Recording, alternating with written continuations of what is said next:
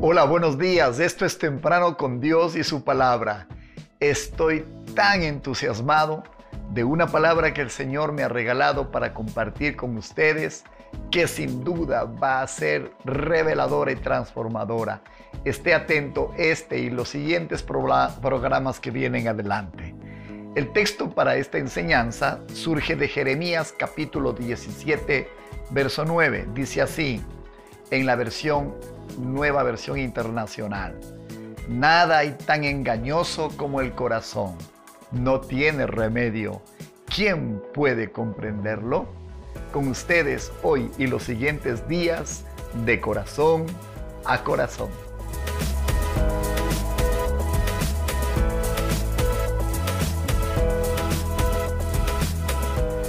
Esta enseñanza en realidad va a tocar su corazón va a ayudarle a cambiar el concepto de las cosas, de cómo deben ser tratadas ahora que usted camina con el Señor Jesucristo. Quiero por un momento que imagine un bebé pequeño, quizás su primer hijo, su primera hija. Qué ternura de criatura. ¿Sabe? Dentro de ese bebé había, hay un corazón. Y no estoy hablando de este cardia. Estoy hablando de un corazón que es el centro, la base de los pensamientos, de los sentimientos, de la voluntad de la persona.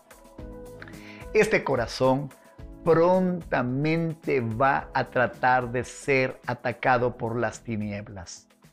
Al mismo tiempo Dios va a tratar a través de padres y madres conscientes y llenos de amor de cuidar ese corazón.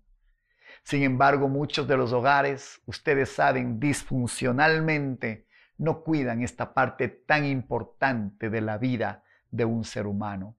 Aún ahora, después de haber nacido de nuevo, ¿cuánto nos cuesta a los pastores enseñar la necesidad de cuidar el corazón de los creyentes? Muy bien, esta área vulnerable pronto es atacada, pronto es lastimada, y cuando esta área vulnerable es atacada por una naturaleza propia suya, usted va a levantar murallas para proteger el corazón. Cuando usted logra levantar esas murallas, en el un lado se coloca a la defensiva de los ataques, pero en el otro lado, como su nombre lo dice, amuralla, encierra, ahoga su corazón. En esta posición constantemente defensiva, su corazón terminará endureciéndose. Si hay una palabra que puede definir la actitud de esta sociedad moderna, es un corazón duro. Pregunto, ¿el corazón de una persona así habrá estado cuidado? Hmm, no, no solamente que está herido, está en realidad endurecido. Entonces, en medio de esta vida aparece Jesucristo en el camino y cuando usted con todo su corazón le entrega su vida, esto es lo que ocurre. Ezequiel capítulo 36, versículo 26. Os daré corazón nuevo y pondré espíritu nuevo dentro de vosotros y quitaré de vuestra carne el corazón de piedra y os daré un corazón de carne. La novedad de la nueva vida es tan maravillosa. Esencialmente, ¿sabe por qué? Porque en usted viene un nuevo espíritu y una nueva carne, un nuevo corazón, un corazón de carne. Qué triste es ver cómo inmediatamente de que usted entregó su vida al Señor, ante el mandamiento de que sobre toda cosa guardada guardemos nuestro corazón, lastimosamente el ministerio, la iglesia del Señor, descuidamos esta tarea. Y otra vez de este corazón nuevo, este corazón de carne, empieza a estar bajo ataque. Pues bien, vamos a detectar en este y los siguientes programas cuáles son los cuatro grandes ataques que va a recibir este corazón y cómo enfrentarlos, pero sobre todo vamos a aprender acerca del regalo maravilloso de la sanidad del corazón, de la sanidad interior. quiero que analicemos en esta primera entrega un tema que he llamado conducta versus corazón. Cuando nosotros somos pequeños, nuestros padres no se ocupan de nuestro corazón en realidad, se ocupan de nuestra conducta, que nuestras acciones sean correctas, que nuestras acciones sean alineadas con ciertos principios, pero créame, esta buena intención de papá y mamá en casa es una intención totalmente incompleta.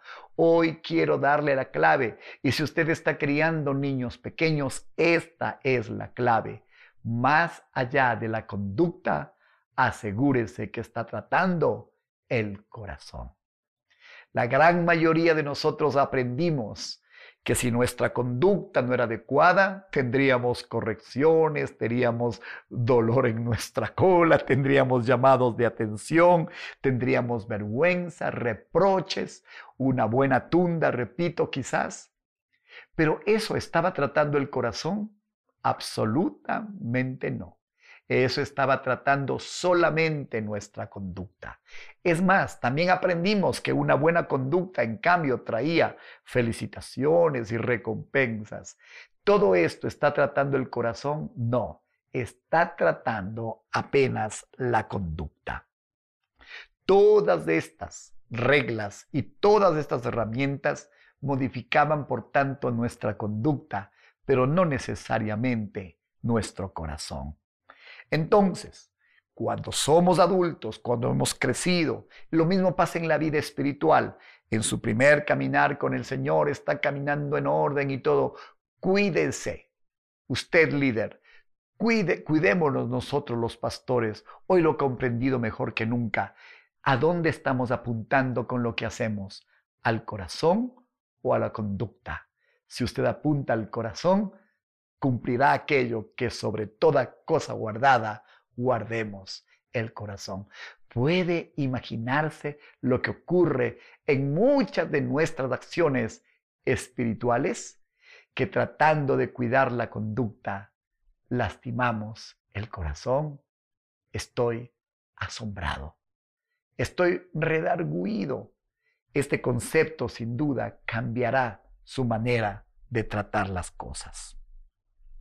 Los asuntos no detectados como falla en nuestro corazón, tarde o temprano emergerán a la superficie, afectando básicamente tres puntos principales.